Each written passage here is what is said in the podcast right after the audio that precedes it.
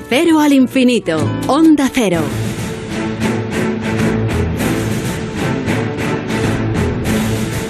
Tiempo para la seguridad y las emergencias con David Ferrero, tiempo que hoy dedicamos precisamente en estos héroes sin capa a conocer algunas cosas interesantes a tener en cuenta durante el periodo de vacaciones de verano. David, ¿qué tal? Buenas noches. Buenos días, Paco. Hay que ver qué poquito nos queda ya para irnos de vacaciones, ¿eh?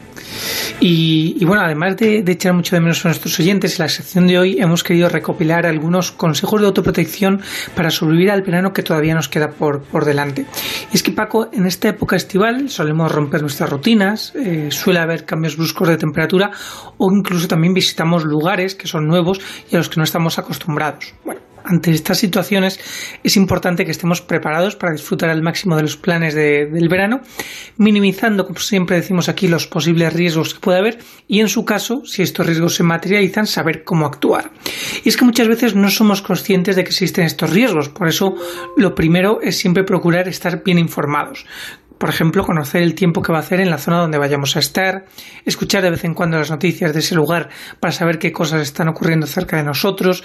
Si vamos a viajar dentro de España, es, es conveniente consultar previamente el estado del tráfico si en cambio vamos a desplazarnos fuera de nuestro país, consultar el estado del país en, en, cuestión al que vayamos a ir.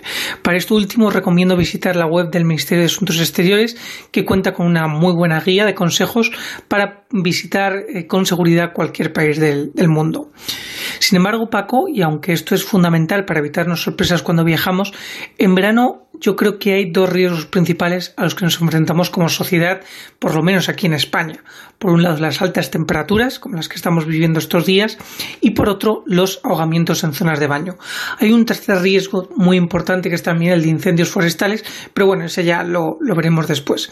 Como siempre, eh, para saber cómo desenvolvernos en estas situaciones, vamos a recurrir a nuestros héroes sin capa para saber cómo protegernos y escuchamos en este caso a Sara Isabel Montero, que es jefa de guardia de enfermería del Servicio Samuel Protección Civil, que nos cuenta qué puede ocurrir cuando suben las temperaturas y no nos protegemos adecuadamente. La mayoría de los cuadros son benignos y se resuelven espontáneamente, son cuadros leves, como son los calambres musculares, que generalmente se, producen en personas que hacen ejercicio físico a alta, altas temperaturas, y el agotamiento por calor, gente que está expuesta al calor y empieza a notar cefalea, eh, náuseas, debilidad, bueno, pues esto se resuelve apartando a esa persona una sombra, ofreciéndole descanso, ofreciéndole líquido eh, y espontáneamente va a ceder.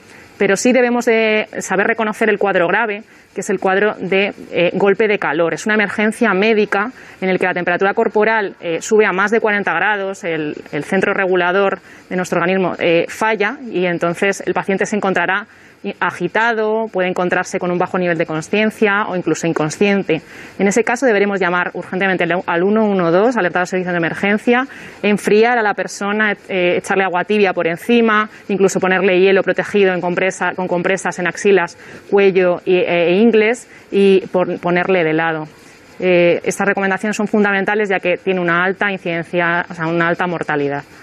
Bueno, y, ahora que acabamos de escuchar a, esta enfermedad de SAMUS Protección Civil, ¿cómo podemos evitar que esto nos ocurra? ¿no? Las claves nos las dan ahora los compañeros del Suma 112, en este caso su jefe de guardia, Carlos Polo. Hidratación, que deberá ser mayor de 2 litros de líquido al día, preferiblemente agua, y evitar bebidas alcohólicas y azucaradas. Los alimentos deben ser alimentos ligeros y se deben evitar las comidas copiosas. El horario entre 12 del día y 6 de la tarde es cuando más aumentan las temperaturas. El que vaya a salir en este horario debe hacerlo con ropa muy ligera y el que vaya a hacer deporte debería hacerlo en las horas tempranas en la mañana y en las horas posteriores en la tarde. Además de esto, la casa la deberemos mantener con las persianas cerradas y los toldos bajados para tener un ambiente fresco dentro del domicilio. Así como también deberíamos de mantener frescos los coches y que no se permanezcan durante tiempos prolongados ancianos, niños o mascotas. Queremos recordar también que las poblaciones de ancianos y niños son las más susceptibles a sufrir un golpe de calor. Que por cierto, esto también es importante, las mascotas eh, también son susceptibles de sufrir un golpe de calor y conviene, por lo tanto, estar pendientes de ellas porque es una patología que, como nos acaban de comentar los sanitarios, puede resultar eh, fatal si no se aborda a, tiempo. Y claro, el calor pues, nos lleva a buscar lugares de refresco como por ejemplo la playa o la piscina, que ojo, también tienen sus riesgos. En lo que llevamos de año, eh, ya han perdido la vida, fíjate Paco, 22 menores ahogados en zonas de baño y en 2018 eh, fueron casi 500 personas las que fallecieron por esta consecuencia.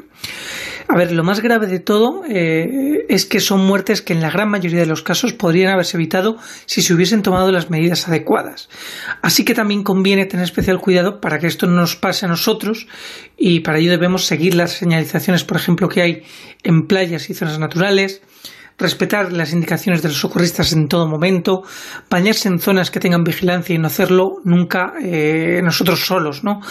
En este caso, los socorristas de Cruz Roja nos recuerdan algunos consejos para no descuidar a los más pequeños. Los manguitos y los flotadores no deben sustituir la atención de los padres. Aparte, los socorristas, aunque sí que velan por nuestros hijos, no pueden prestar atención el 100% del día. Así que, por favor, colaboren y échenos una mano. Si queremos venir a la playa de forma segura, lo más recomendable es enseñar a nuestros hijos a nadar el resto del año. Siempre que vayamos a la playa es importante que localicemos el puesto de socorro más cercano. Eso nos ahorrará tiempo y nervios en caso de necesitarlo por alguna emergencia. Pues ya sabéis, como dicen nuestros amigos de la Asociación Nacional de Seguridad Infantil y que nos recuerdan cada año, ojo, peque al agua y mucho cuidado con los pequeños de, la casa. Con respecto a esto, eh, me gustaría comentar también que los riesgos costeros que tienen que ver más con la incidencia del viento en el oleaje marítimo y pedir, por supuesto, que si las condiciones meteorológicas no son favorables, hay que evitar acercarse a zonas afectadas por estos fuertes vientos y que pueden arrastrarnos hacia el mar bien por el propio aire que nos empuja o por una gran ola que entra en tierra y nos, eh, nos absorbe hacia el mar, ¿no? No hace falta jugarse la vida para, para hacerse ese selfie eh, pues eh, aventurero o esos vídeos en estos lugares de gran riesgo y por supuesto no hay que salir a navegar si el tiempo no, no lo aconseja. Fíjate, Paco, que todos estos eh, consejos parecen de sentido común, ¿verdad? Bueno, pues nos sorprendería saber el número de emergencias de este tipo que son atendidas cada verano. Una muestra de ellos son las activaciones que se ven obligados a hacer los servicios de rescate en montaña. Eh, desde el Servicio de Montaña de la Guardia Civil aconsejan cuando vayamos a hacer este tipo de actividades, planificar eh, la actividad de senderismo de montaña que vamos a hacer, hacerlo con tiempo, equiparnos bien y llevar cargada la batería del móvil intentando siempre ir acompañados no sobreestimar nunca nuestras capacidades físico-técnicas eh, y, por descontado, no infravalorar eh, la actividad que vayamos a, desarrollar en base a, experiencias o referencias eh, ajenas o de, amigos y compañeros. Eh, planifiquemos la actividad de una forma correcta y adecuada. Equipémonos adecuadamente a la actividad que vayamos a desarrollar. no nos fiemos de los soportes técnicos, entiéndase eh, GPS o telefonía móvil, eh, desde el punto de vista de que son elementos que debemos de dominar y saber las características y las aplicaciones que nos pueden eh, reportar en casos de que surja un problema. Eh, y no desarrollar mmm, nunca, bajo ningún concepto, eh, actividades en solitario eh, desde el punto de vista de que surgido el incidente eh, no va a poder apoyarnos eh, nadie en ese sentido. Otro de los riesgos que tienen que ver con el medio natural son los incendios forestales, como comentábamos al principio. Eh, además, como podemos ver en las noticias y ya hemos hablado en otras ocasiones en este programa, son cada vez más difíciles de combatir. Yo creo que ya todos sabemos qué hacer para evitar estos incendios, ¿verdad? Pero, ¿cómo actuamos si estamos cerca de las llamas o nos sorprende un incendio forestal? Aunque puedas estar asustado si te mantienes sereno, afrontarás mejor la situación. Es muy importante que avises lo antes posible al 112. Si el fuego es pequeño o incipiente, intenta apagarlo usando agua, ramas o tierra sobre la base de las llamas, priorizando siempre tu seguridad. Tras sofocarlo, tapa las brasas y limpia las ramas de los alrededores. Si el fuego es más grande, aléjate en dirección opuesta al humo y huye cuesta abajo, teniendo en cuenta que el fuego tiende a aumentar su velocidad al subir ladera arriba. En caso de que el fuego llegara a alcanzarte, sitúate en zonas ya quemadas. Tírate al suelo detrás de alguna roca o cubierto de tierra, porque cerca del suelo el aire es más puro y podrás respirar mejor. Si puedes, tapate la nariz con alguna prenda mojada. En caso de que tu ropa llegara a prenderse, no corras. Es mucho más seguro rodar sobre el suelo o si puedes cubrirte con una manta, porque el fuego se extinguirá por falta de aire. Y aunque pueda parecerte mejor, no te quites las ropas quemadas porque podrían estar adheridas a la piel. Si tú estás a salvo y te encuentras con una persona accidentada a la que puedes ayudar, manténla acostada de lado en lugar seguro, sin desprender sus ropas, y llama lo antes posible al 112. También un incendio te puede sorprender cuando vas en el coche. Intenta dar la vuelta y deshacer el camino lo antes posible. Si estás en tu casa y hay un incendio forestal cercano, avisa de inmediato al 112. Ellos te indicarán la medida más adecuada para llevar a cabo. Debes desconectar los suministros de gas, electricidad y gasoil. Es muy importante estar atento a los medios de comunicación locales o estatales, televisión, radio y fuentes oficiales de Internet. En caso de recibir orden de evacuación, hazlo dispuesto por las autoridades correspondientes. Ellos conocen las vías seguras de evacuación y el lugar seguro al que dirigirse. Estas son recomendaciones de la Dirección General de Protección Civil y Emergencias que pueden salvarnos la vida en un momento determinado, teniendo en cuenta que muchos nos desplazamos en estas fechas eh, a zonas rurales que son más propensas a sufrir estos terribles incendios. Y para terminar, solo mencionar otros dos riesgos que, aunque no suelen venirnos a la cabeza cuando pensamos en el verano, también están ahí y pueden materializarse en cualquier momento.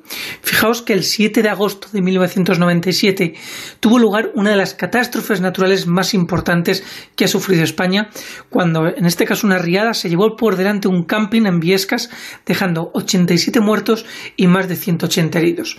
Todo ocurrió por la súbita crecida del torrente de Arás en apenas unos minutos y cuya virulencia pues se llevó todo lo que encontró a su paso.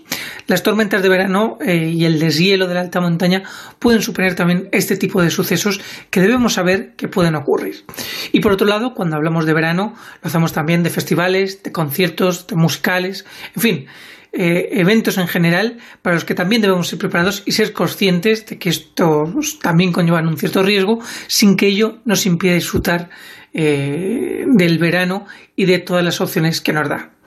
Pues Paco, con esto finalizamos esta sección de la semana y volvemos eh, en el próximo programa. Hasta entonces ya saben, protéjanse.